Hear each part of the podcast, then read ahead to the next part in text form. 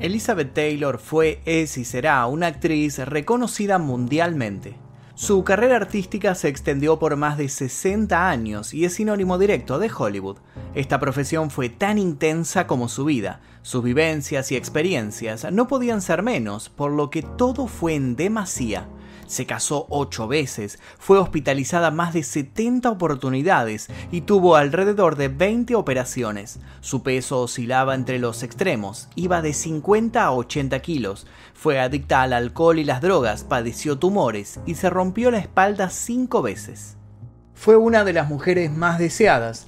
Sus ojos y sus curvas la convirtieron en uno de los íconos del cine. Fue una de las celebridades más premiadas en el ámbito de esa época, y también en sus últimos años apoyando labores comunitarias como la lucha contra el SIDA. De eso vamos a hablar en este informe, de eso y otras tantas cosas. Elizabeth Taylor, la mujer bella de los ojos violetas, siempre dio que hablar a la prensa y hoy hablaremos nosotros de ella, de su intensa vida y de su legado tan intensa que su corazón en un momento dijo basta, el 23 de marzo de 2011. El día que murió Elizabeth Taylor. Pero antes de comenzar me gustaría que me comenten si conocen a Elizabeth Taylor, cómo la conocieron, con qué película la conocieron, si tal vez sus padres les hicieron ver alguna película de ella, si tal vez decidieron ir al cine a verla, cómo fue que la conocieron y si tienen alguna anécdota para contar sobre la actriz. Ahora sí, comencemos.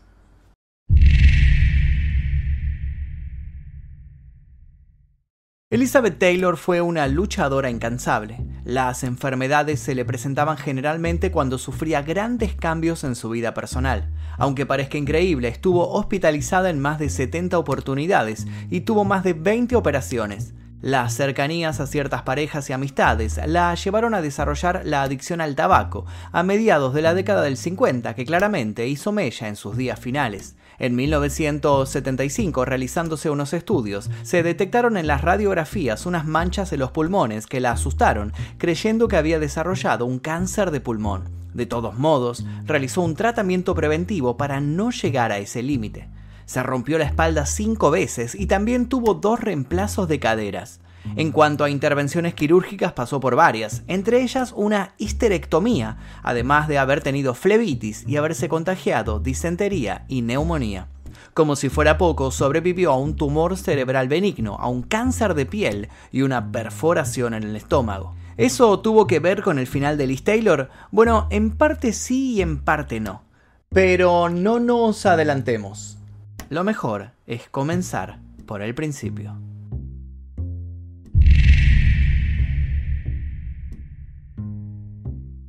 Elizabeth Rosamund Taylor nació en Londres el 27 de febrero de 1932. Sus padres, Francis Lane Taylor, un vendedor de obras de arte, y Sarah Southern, una ex actriz, en realidad eran estadounidenses originarios de Arkansas que estaban residiendo en Inglaterra cuando concibieron a la pequeña Elizabeth, a quien la esperaba ansiosamente su hermano mayor, Howard. Desde pequeña se vinculó con el ámbito artístico. A los tres años de edad comenzó a tomar lecciones de ballet. Pero unos años antes del comienzo de la Segunda Guerra Mundial, sus padres tomaron la decisión de regresar a los Estados Unidos para evitar hostilidades. Y así fue que se establecieron en California, en Los Ángeles, donde su padre Francis logró abrir una nueva galería de arte y se dedicó a comercializar obras importadas de Inglaterra. La galería se volvió un lugar muy importante y conocido, atrayendo a muchas celebridades de Hollywood que iban en búsqueda de obras de arte modernas. Se convirtió en un sitio frecuentado por personas de mucho dinero y prestigio. Estas personas le sugirieron a Sara, su madre, que llevara a Elizabeth a audiciones. En ese momento se estaba filmando lo que el viento se llevó, pero ella se negó a autorizarla argumentando que todavía era muy joven para esto. Sin embargo, el destino fue más fuerte y a los nueve años Elizabeth Taylor apareció en su primera película, There's One Born Every Minute, de 1942, y así comenzó su carrera.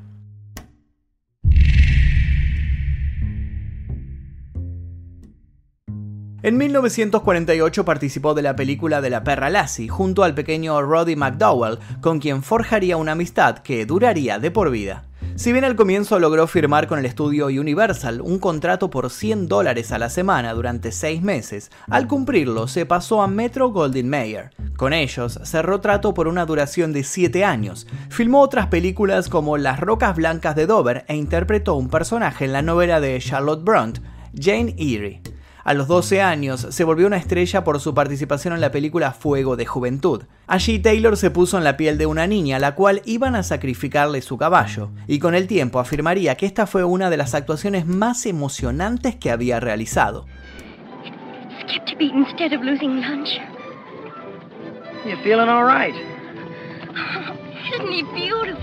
Durante el rodaje, Elizabeth tuvo un accidente, cayó del caballo y se lesionó la espalda y ese problema le traería repercusiones en su adultez.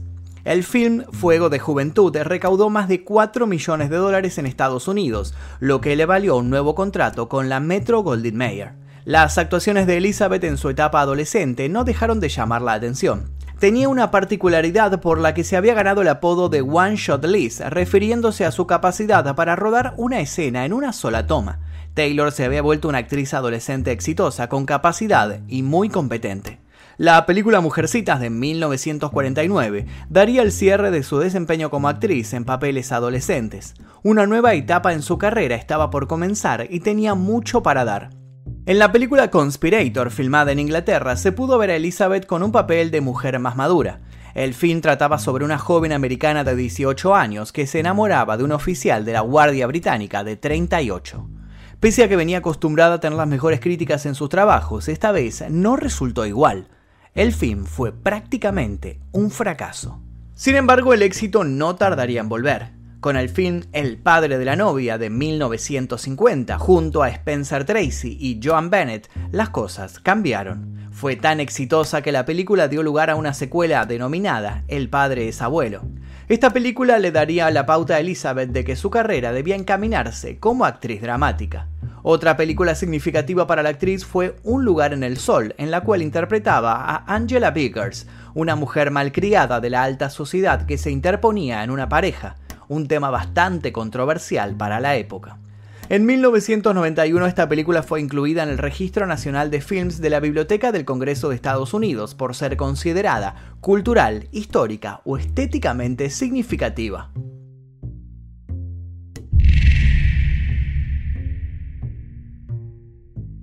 Los éxitos de la actriz fueron reconocidos con múltiples premios.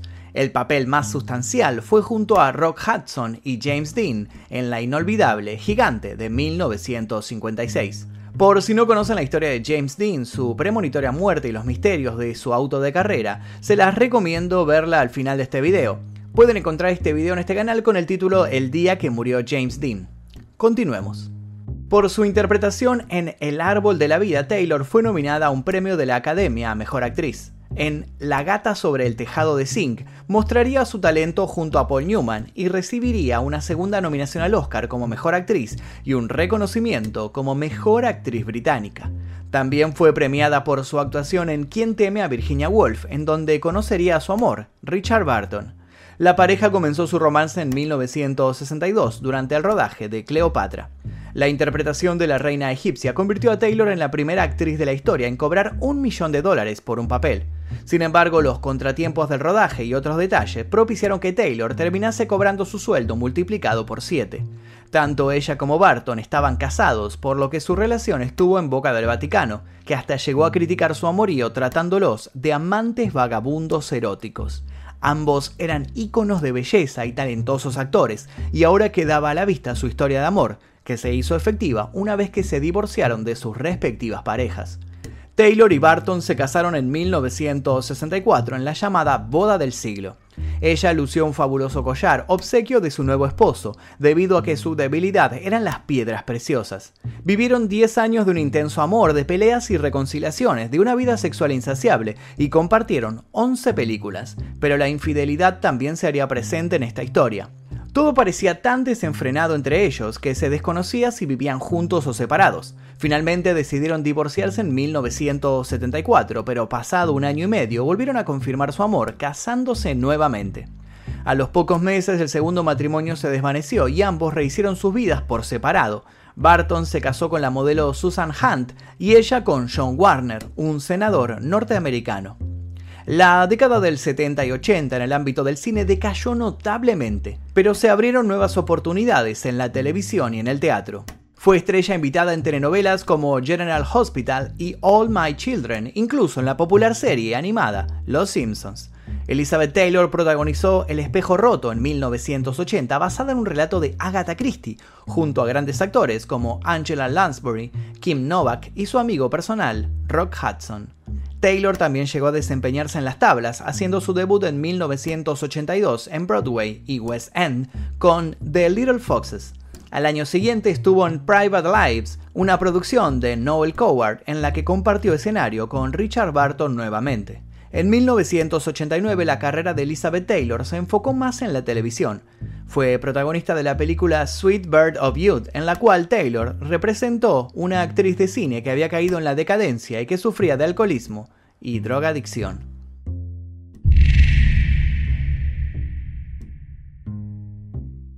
Si bien Richard Barton fue un gran amor para Elizabeth Taylor, ella se casó en total ocho veces con siete maridos. El primer matrimonio fue con Conrad Nicky Hilton, pero a él le gustaba la bebida, el juego y el descontrol, por lo que la relación terminó en un divorcio a los nueve meses, luego de un aborto involuntario. El actor británico Michael Wilding, 20 años mayor que ella, llegaría a su vida por un corto plazo. Este fue uno de sus grandes amores, según reconocería la actriz, pero un accidente de aviación se lo arrancó de sus manos al año de haber contraído matrimonio. A los seis meses de haber quedado viuda, Taylor conoció a Eddie Fisher, el mejor amigo de Mike Todd. Su relación comenzó como algo amistoso, pero Fisher no pudo resistirse y decidió abandonar a su actual esposa y pedirle a Taylor que fuera ella su nueva pareja. Se casaron y todo fue un gran escándalo, un gran revuelo para los paparazzis de la época. Fue en esos tiempos que Taylor optó por convertirse al judaísmo. Si bien Elizabeth había nacido en una familia cristiana, siempre profesó la fe judía, incluso apoyó al Estado de Israel durante el último medio siglo. Para su conversión se realizó una ceremonia en el Templo de Israel en Hollywood, luego de seis meses de un proceso supervisado por el rabino reformista Max Nussbaum. Sin embargo, este hecho quedó solapado por su nuevo apodo. A Elizabeth la comenzaron a nombrar la roba maridos. Ignorando los malos dichos, junto a Eddie Fisher, Taylor comenzó con los trámites y procedimientos pertinentes para adoptar una niña alemana de dos años de edad llamada Mary. Finalmente la adopción se dio en 1964, cuando ya ambos estaban divorciados. Luego de esto llegaría la historia con Richard Barton que comentamos anteriormente. Taylor se casó y se divorció en dos oportunidades y con Barton adoptó a su cuarta hija. Al separarse, él trató de reconciliarse con Taylor obsequiándole un diamante amarillo que había pertenecido a Felipe II y había sido reproducido por Velázquez. La joya de 69 quilates le costó 1.1 millones de dólares. Pasada más de una década de su separación, Taylor vendería la joya, obteniendo por la misma el triple de su valor, utilizando el dinero para fines benéficos en África. Luego de Barton aparecería en la vida de Taylor su nueva pareja, John Warner, pero este no fue un matrimonio feliz. Esta relación la terminaría llevando hacia el alcoholismo. En 1991 contrajo matrimonio con un obrero de la construcción llamado Larry Fortensky. El lugar elegido para el evento fue Neverland, la mansión de Michael Jackson, un gran amigo de Taylor. Cinco años más tarde, esta historia de amor también se desvanecería. En total, Taylor tuvo dos hijos con Michael Winding, Michael y Christopher. También con Michael Todd tuvieron una hija llamada Elizabeth Frances.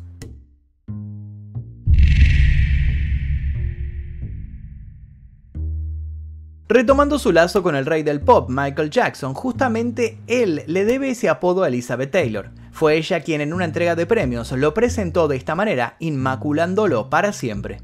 Ambos tenían una relación de amistad muy unida. Michael le escribió una canción exclusiva para su cumpleaños llamada Elizabeth I Love You e incluyó una fotografía de ambos en la portada del álbum History. Además, en el videoclip de Leave Me Alone, Jackson incluyó imágenes de actuaciones durante la juventud de Taylor y le dedicó otra canción, Liberian Girl. Y como estaban juntos en todas las circunstancias, en 2005, cuando Michael fue acusado por sospechas de abuso, Elizabeth asistió a testificar en su favor incondicionalmente. La muerte del rey del pop en junio de 2009 fue muy dolorosa para la actriz, sin embargo, asistió el 3 de septiembre a su entierro privado. Y si les interesa la historia de Michael Jackson, los invito a ver el video que se encuentra subido a este canal, el día que murió Michael Jackson. Continuemos.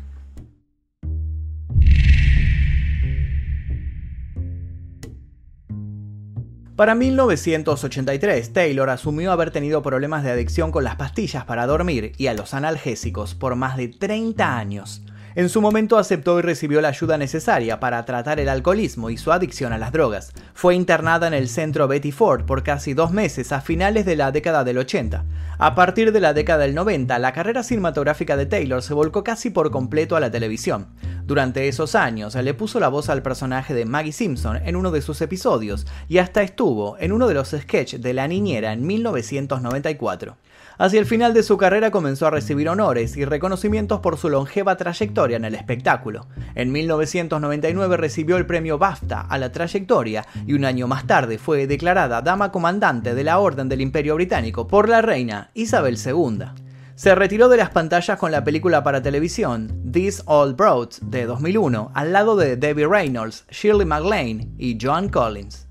En marzo de 2003, Taylor rechazó la invitación que le realizó la Academia de Artes y Ciencias Cinematográficas para asistir a la número 75 ceremonia de entrega de los premios Oscar como muestra de su oposición a la guerra de Irak. Pero su lucha lamentablemente siguió siendo interna. En noviembre de 2004, la actriz anunció que sufría una insuficiencia cardíaca congestiva, en la cual el corazón se debilita y no bombea con la suficiente fuerza como para que la sangre llegue a todo el cuerpo. Sus extremidades inferiores se vieron muy afectadas y con ellas su movilidad. A mediados de 2006, Elizabeth apareció frente a cámaras para desmentir que padecía Alzheimer y se la vio en silla de ruedas debido a una escoliosis de nacimiento que se había acentuado con los años, sumado a una osteoporosis incipiente. Tres años después, Taylor se sometió a una cirugía cardíaca en la cual le colocaron una válvula en el corazón. En febrero de 2011 comenzó su cuenta regresiva por una insuficiencia cardíaca que hizo que fuera hospitalizada en el Cedar Sinai Medical Center de Los Ángeles. El motivo de la internación fue en un comienzo para llevar a cabo un tratamiento, pero se extendió mucho más. Y así fue como el 23 de marzo de 2011 Elizabeth Taylor falleció a sus 79 años, rodeada de sus hijos. El rabino Sherry Cutler dirigió una ceremonia judía privada en el Forest Lawn Memorial Park en Glendale, California. Elizabeth Taylor hoy es recordada como una leyenda femenina del Hollywood clásico. Sus ojos violetas y su rostro se convirtieron en un símbolo de perfección. Su larga trayectoria de películas con impresionantes actuaciones, tanto así como su turbulenta vida emocional, hicieron de Taylor un objeto para la prensa para poder hablar de ella por sus diversos motivos. Hoy, Elizabeth Taylor sigue vigente en todo su esplendor. Y ahora les pregunto nuevamente cómo fue que la conocieron, vieron alguna película de ella, sus padres tal vez los hicieron ver, tal vez decidieron ir por su cuenta al cine a verla, quiero leer sus anécdotas sobre Elizabeth Taylor, también los invito a dejar sugerencias para posibles futuros videos aquí debajo, dejar su like obviamente y suscribirse si todavía no lo hicieron. Les dejo un par de videos aquí para que sigan haciendo maratón, sin nada más que decir me retiro, mi nombre es Magnus Mephisto y esto fue El Día Que.